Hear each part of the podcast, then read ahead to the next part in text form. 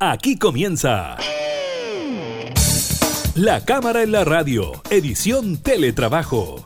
Una revisión de la agenda legislativa de las diputadas y diputados, con la conducción de la periodista Gabriela Núñez. Información, música y actualidad en La Cámara en la Radio, edición Teletrabajo, por Radio Cámara de Diputadas y Diputados de Chile.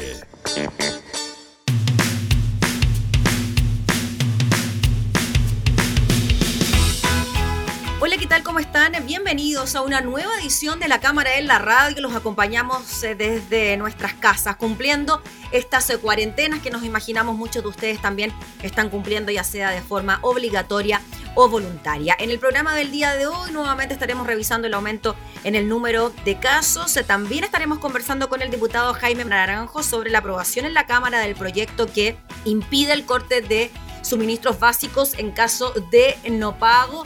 También estaremos hablando de las bajas en el comercio, pero una buena noticia ha sido la disminución de los accidentes de tránsito producto de la pandemia. Así que iniciamos de inmediato la cámara en la radio en teletrabajo.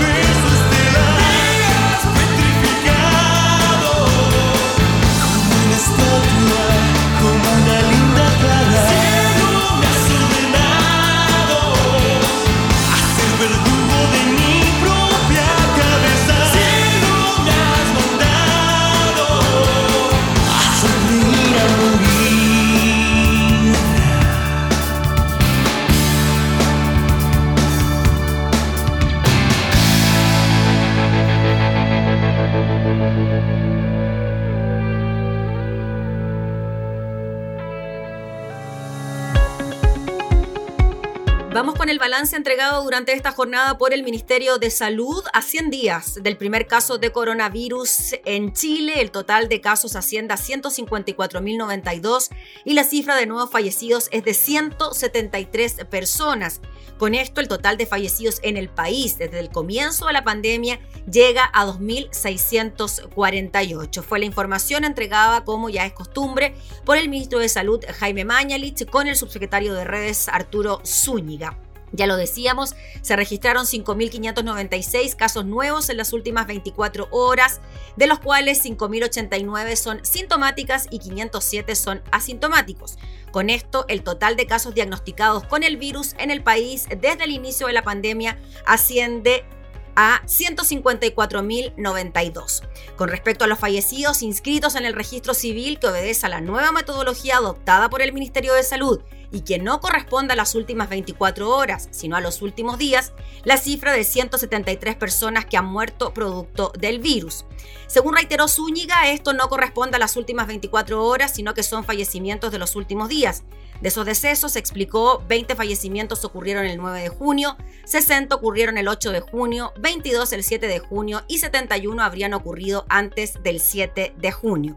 Con esto, el total de fallecidos asciende a 2.648. Al respecto de las personas hospitalizadas, sostuvo Zúñiga, actualmente hay 1.628 personas en unidades de cuidados intensivos, de las cuales 1.379 se encuentran en ventilación mecánica y 386 en estado crítico. En total, indicó, hay 331 ventiladores disponibles, 452 máquinas de anestesia que también se utilizan para dar ventilación y por tanto hay 783 equipos de ventilación invasiva para atender a los pacientes. Información dada entonces esta mañana por el Ministerio de Salud, donde la nueva cifra de fallecidos asciende a 173 personas.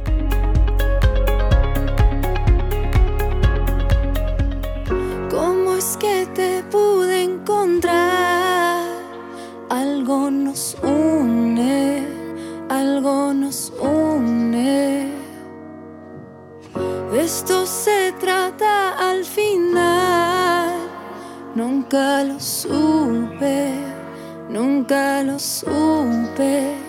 Te lo digo a ti, me lo digo a mí, lo podemos sentir. Esto de verdad. Y voy corriendo fuerte, no sé por dónde ando. Siento algo inminente, se cuela en todos Esto es lo que se siente, de lo que habla la gente. Es como sentirlo todo y estar soñando. Y por mis ojos veo, aunque estén cerrados y sin decirnos nada, me tomas en tus brazos. Dame un descanso, dame un abrazo y así al fin, al fin estar flotando.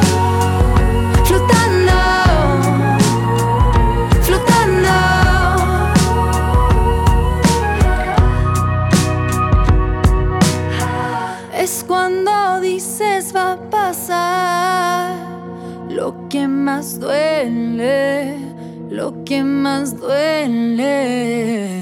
Mm. Y es saber que tú estarás cuando despierte, cuando despierte. Te lo digo a ti, me lo digo a mí, lo podemos sentir.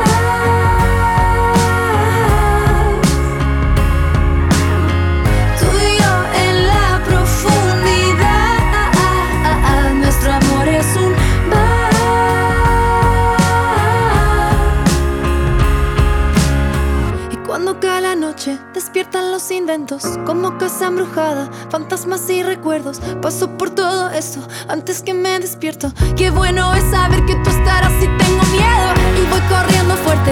No sé por dónde ando, siento algo inminente. Se cuelan todos lados. Esto es lo que se siente, de lo que habla la gente. Es como sentirlo todo y estar soñando. Y por mis ojos veo, aunque estén cerrados y sin decirnos nada, me tomas en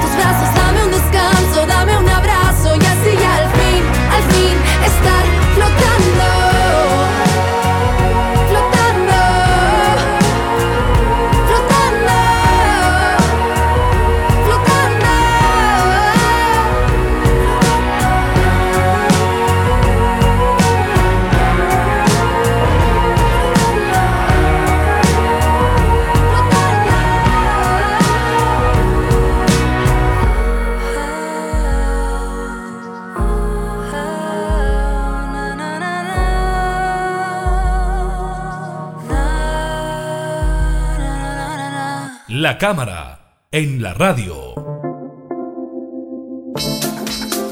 Durante esta semana, la Cámara de Diputados aprobó un proyecto de ley que prohíbe el corte de servicios básicos durante la crisis sanitaria. La iniciativa incluye a las proveedoras de servicios sanitarios, empresas y cooperativas de distribución de electricidad y también a las empresas distribuidoras de gas de red. Vamos a hablar de este tema con uno de los diputados que eh, patrocinó esta iniciativa, que impulsó también este proyecto, el diputado Jaime Naranjo, quien nos está esperando ahí desde su auto. Muchas gracias, diputado, por recibir esta videollamada. Muy buenos días, un gusto saludarla y feliz de poder acompañar esta mañana con un sol precioso. Eso, pues la nueva forma que tenemos de, comunicarnos, pues, diputado. Así es. Bueno, diputado, ¿qué le parece que finalmente se haya aprobado esta iniciativa eh, que era muy clamada por la ciudadanía a la hora de que en momentos tan difíciles como enfrentar una pandemia, no tuvieran la obligación de pagar los servicios básicos cuando muchas veces no hay ni plata ni para comer. Mire, hoy día, como yo siempre lo he señalado,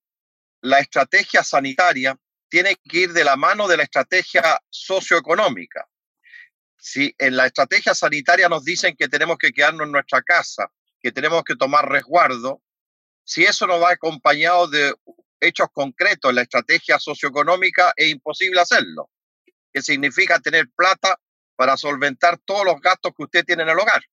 Y dentro de esos gastos, por cierto, está la luz, el agua, la telefonía, el gas de cañería, si algunos lo tienen. Y por tanto, era fundamental legislar en esa dirección para que la gente estuviera tranquila, en el sentido de que no se le iban a cortar esos servicios básicos. Entonces, este proyecto apunta en la dirección correcta de llevar tranquilidad a los hogares más vulnerables del país, como también a todos aquellos que se han podido acoger a las nuevas normas legales de protección del empleo, ya sea seguro de cesantía, suspensión de la jornada laboral, como también a los adultos mayores, a las pequeñas empresas. Y básicamente el, el proyecto consiste en cuestión súper simple, que mientras dure la pandemia y 90 días después de la publicación de esta ley, a nadie se le van a poder cortar esos servicios básicos, ni de luz, ni de agua, ni de telefonía, ni de gas. Y la gente, esas deudas que acumule. ¿Diputado? Sí, le escucho. Solo para aclarar el punto, diputado, si esto beneficia a todos los chilenos o a algún porcentaje de la población más vulnerable. Como le estaba diciendo, a la gente que está del 60% de vulnerabilidad hacia abajo. Perfecto. La gente que se ha acogido a las leyes de protección del empleo. Perfecto. Llámese seguro cesantía, llámese reducción de la jornada. A la gente que es independiente o es trabajador informal, que pueda acreditar a través de una declaración simple que sus ingresos han disminuido significativamente. ¿ya? Como también a las pequeñas empresas, también ya pueden ser beneficiadas de este, de este proyecto de ley. Lo importante, como le digo, es que la gente tenga tranquilidad que mientras dure esta situación sanitaria y 90 días después de aplicación de esta ley, a ellos no le van a cortar esos servicios básicos y por consiguiente eso es una tranquilidad tremenda para muchos hogares que vivían en la angustia de que le estaban llegando boletas que decía que su corte estaba en trámite.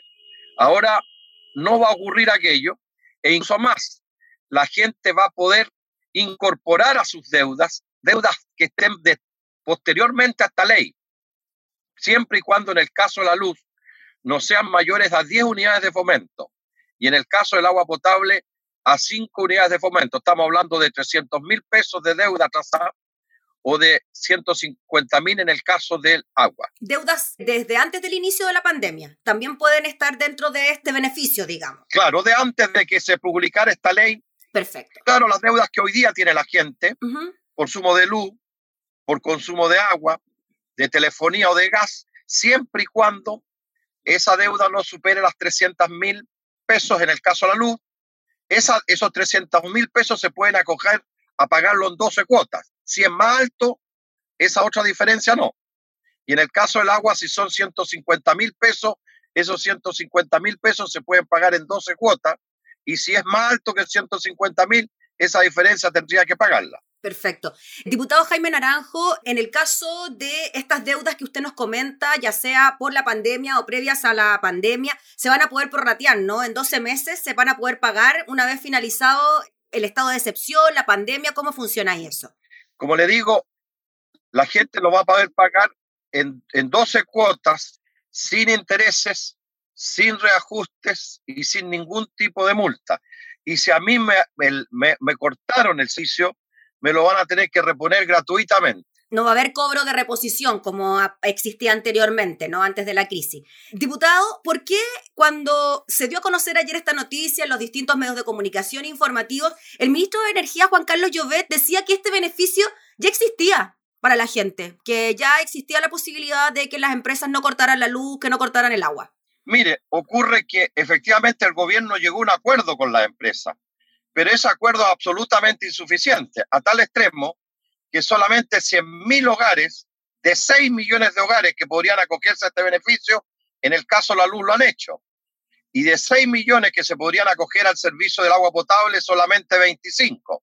Entonces, esto que ha hecho el gobierno no ha operado en absoluto. Lo que pasa es que el gobierno y principalmente el ministro de Energía ha sido el enemigo número uno, y quiero decirlo en esos términos, el enemigo número uno que ha tenido esta ley a él le incomoda mucho esta ley. No sé cuáles son sus razones o qué intereses tiene, pero no sé por qué le molesta tanto esta ley, que es un gran alivio para la gente más modesta de este país. Diputado Jaime Naranjo, no podemos tener el ruido de que esto pueda ser inconstitucional. No vamos por ese camino, ¿verdad? Bueno, siempre está esa posibilidad de que alguien pueda acudir al Tribunal Constitucional. Nosotros tenemos la certeza que eh, en el caso de este proyecto y, y que se va a transformar en ley, no tiene ningún inconveniente. Perfecto. Diputado Jaime Naranjo, lo quiero preguntar por otro tema que estuvo muy presente durante esta semana, que tiene que ver con las manifestaciones de los pescadores artesanales por la ley de la jibia. ¿Por qué cree usted que nuevamente se llega a este extremo? Se habla nuevamente también de que se va a pudrir el Tribunal Constitucional por esta misma normativa. Y los pescadores tuvieron que salir nuevamente a las calles. Mire, e-, efectivamente, y lamentablemente, y por eso que es importante reformar nuestra constitución, existe la posibilidad en este país que se pase a llevar las decisiones de un poder del Estado, que en este caso es el Parlamento. Nosotros legislamos y por una amplia mayoría apoyamos esta ley en favor de los pescadores artesanales. Sin embargo, la gente que tiene recursos económicos, que puede contratar servicios jurídicos y, y quiere torcerle la mano a la voluntad popular y a la decisión soberana del Congreso, acuden al Tribunal Constitucional, que lamentablemente el Tribunal Constitucional se ha transformado en cómplice para echar abajo determinadas leyes o restringir determinadas leyes. Y por eso que la Cámara de Diputados como institución se va a hacer parte de, eh, en defensa de los pescadores artesanales y nosotros esperamos que el gobierno no se haga cómplice de las grandes empresas y que también defienda ley en el Tribunal Constitucional. Pero nosotros no podemos impedir que alguien quiera acudir al Tribunal Constitucional para llevar adelante alguna iniciativa. Diputado Naranjo, también le quiero preguntar por otro temita, esta posibilidad de acuerdo nacional que ha impulsado el gobierno, que ha llamado a distintos sectores, ha habido propuestas de la oposición y ahora aparece una especie de documento no firmado por distintos economistas que irían desde la UDI al Frente Amplio eh, para abordar la crisis económica y la situación post pandemia. ¿Qué le parece a usted eso? ¿Cree que están las cosas para llegar a un acuerdo nacional? Efectivamente, como lo he sostenido yo reiteradamente, toda decisión que se tome en materia económica o social tiene que estar en coincidencia con la estrategia eh, económica social. Y en ese sentido, yo tengo la impresión de que lamentablemente no han ido muy de la mano la estrategia sanitaria con la estrategia socioeconómica. Y esperamos que esta vez, a través de acuerdo, se pueda dar alguna solución definitiva y que nos permita realmente poder responder a las inquietudes económicas que tiene la gente y a todos los dramas que hay. Diputado, finalmente, ayer surgió una idea que viene de Pablo Longueira, ¿no? Que planteó la posibilidad de no hacer un plebiscito por la nueva constitución y que se eligiera directamente a los constituyentes. O sea, saltarnos una etapa dentro de lo que es el proceso constituyente. ¿Qué le parece a usted esa idea? No, mire, yo creo que aquí hemos establecido un camino constitucional y creo que lo que tenemos que hacer es justamente llevar a cabo ese camino constitucional sin hacer ningún tipo de, eh, modificaciones en, en, el itinerario para no generar suspicacia o dudas en la gente. Muy bien, pues diputado, le agradecemos enormemente por recibir nuestra llamada. Lo dejamos ahí para que siga con su día. Muy bien, pues un gusto, Sandra, y muchas gracias. Hasta luego. Que esté muy bien. Gracias, adiós. Muchas gracias, diputado. Era el diputado Jaime Naranjo hablando en profundidad entonces sobre este proyecto de ley que no corta los servicios básicos de las personas afectadas por el COVID.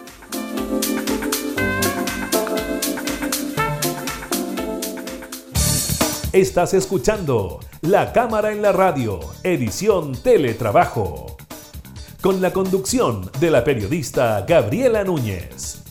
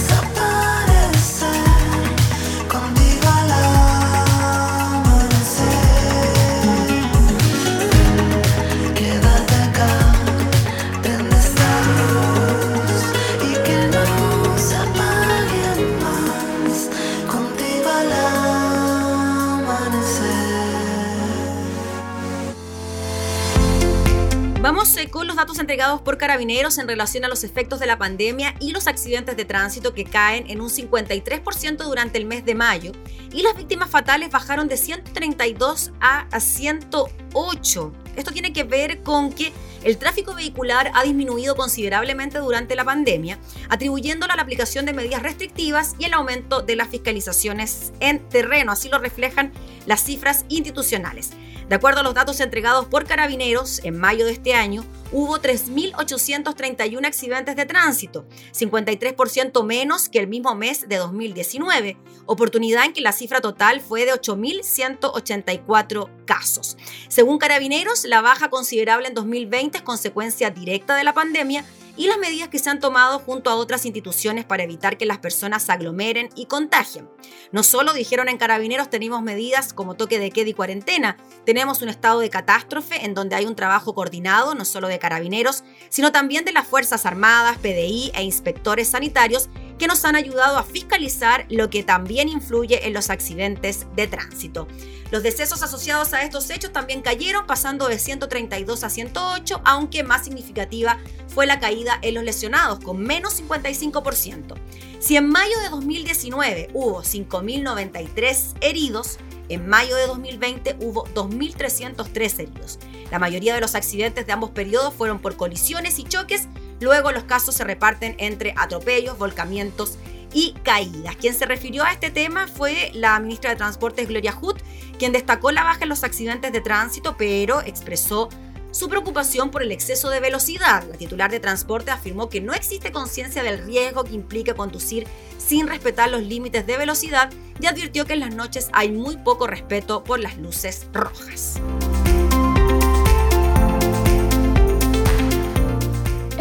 You're there. Mm-hmm. Mm-hmm. You're there. Mm-hmm. You're there.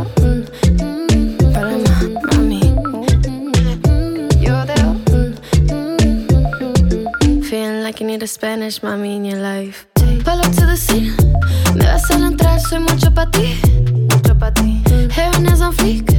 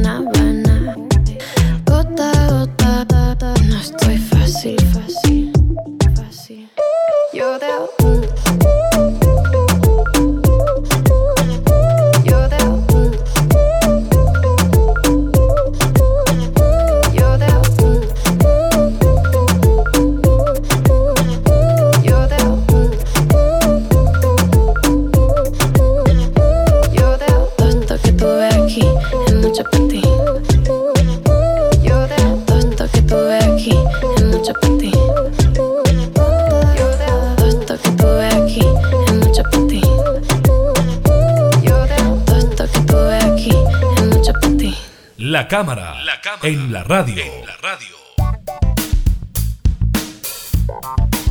Vamos con una información económica. Las ventas del comercio continuaron con su baja durante el mes de mayo, con un desplome del 54,2%, según informó la Cámara Nacional de Comercio. Esta medición no incluye a las ventas en supermercados, ya que al tomar en cuenta este rubro, la baja llegaría solamente a un 26,1%. Desde la Cámara Nacional de Comercio explicaron que las ventas online están incluidas en el indicador y que durante la última semana de mayo la caída fue de un 65%. Ante esta situación, el ministro de Economía, Lucas Palacios, indicó que se espera que las ventas sigan bajando durante el periodo de cuarentena y pidió a las empresas trabajar en sus procesos de digitalización para ayudar en las ventas online, mecanismo que se ha convertido en, eh, claro, una alternativa para que los comerciantes puedan seguir con eh, sus trabajos. Eh, las ventas con supermercados cayeron un 26,1%, ventas sin supermercados cayeron un 54,2%, dando cuenta que los supermercados no se han visto afectados por la pandemia, pero sí el resto del comercio.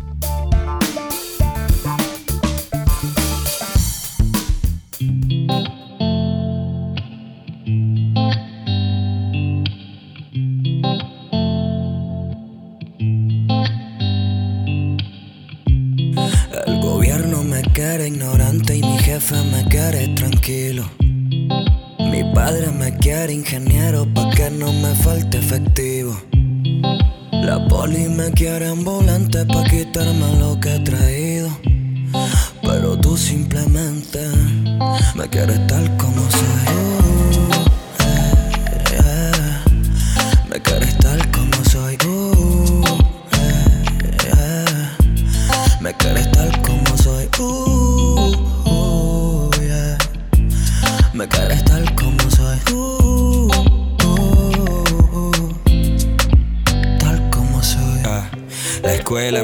adaptado a un sistema que a nadie se adapta. No, las drogas me quieren con mil depresiones debajo del sueldo. Wow, el sistema me quiere enjaulado, aunque mis alas ya estén aptas. Ah, las fuerzas armadas quieren dispararme, porque soy su pueblo. El banco me quiere endeudado en las facturas, la justicia que salga culpable si tengo la fianza.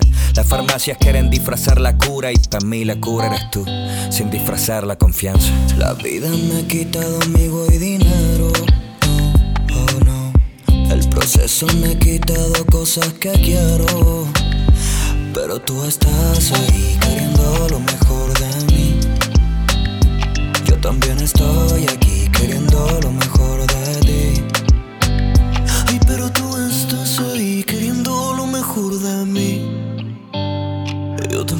estoy aquí queriendo lo mejor para ti. Llegar a viejo en Chile es un pecado capital y aún así tú quieres envejecer conmigo aquí. Vivir en Chile cuesta un ojo de la cara, literal, y aún así tú solo tienes ojos para mí. Porque eres para mí, porque me haces bien, porque eres la lotería y la flor del loto también. Porque cuando todo está mal y me invade la pena, tú eres mis audífonos en una micro llena. El gobierno me quiere ignorante y mi jefe me quiere tranquilo. Mi padre me quiere ingeniero pa' que no me falte efectivo. La poli me quiere ambulante pa' quitarme lo que he traído. Pero tú simplemente me quieres tal como soy.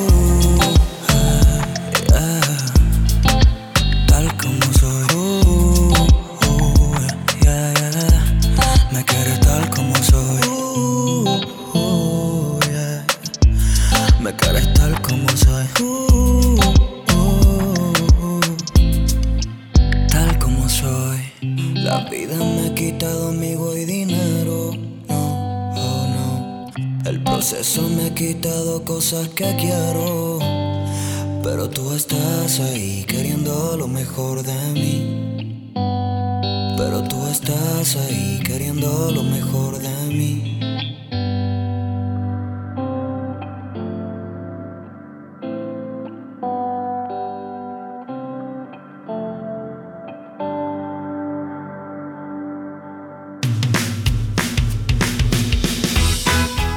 comenzamos a despedir el programa del día de hoy, agradeciéndole por estar junto a nosotros, invitándolos como siempre a continuar escuchándonos en radiocámara.cl, también en Spotify y en todas nuestras plataformas digitales. Saludos especiales también a nuestras radios en Alianza que siguen en sintonía. Que esté muy bien, nos volvemos a encontrar.